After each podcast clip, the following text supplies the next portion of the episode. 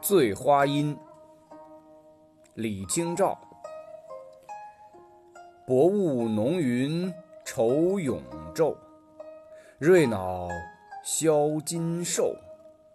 佳节又重阳，玉枕纱厨，半夜凉初透。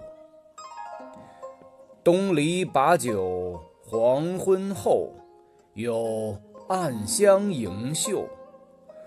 莫道不销魂，帘卷西风，人比黄花瘦。这首词是李清照前期的怀人之作。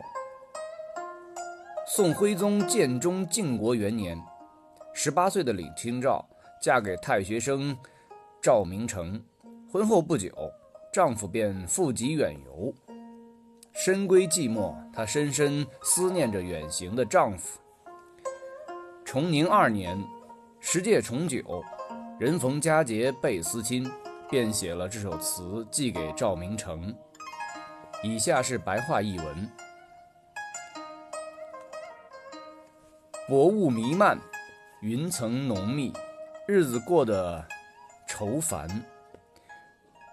龙脑香在金寿香炉中袅袅。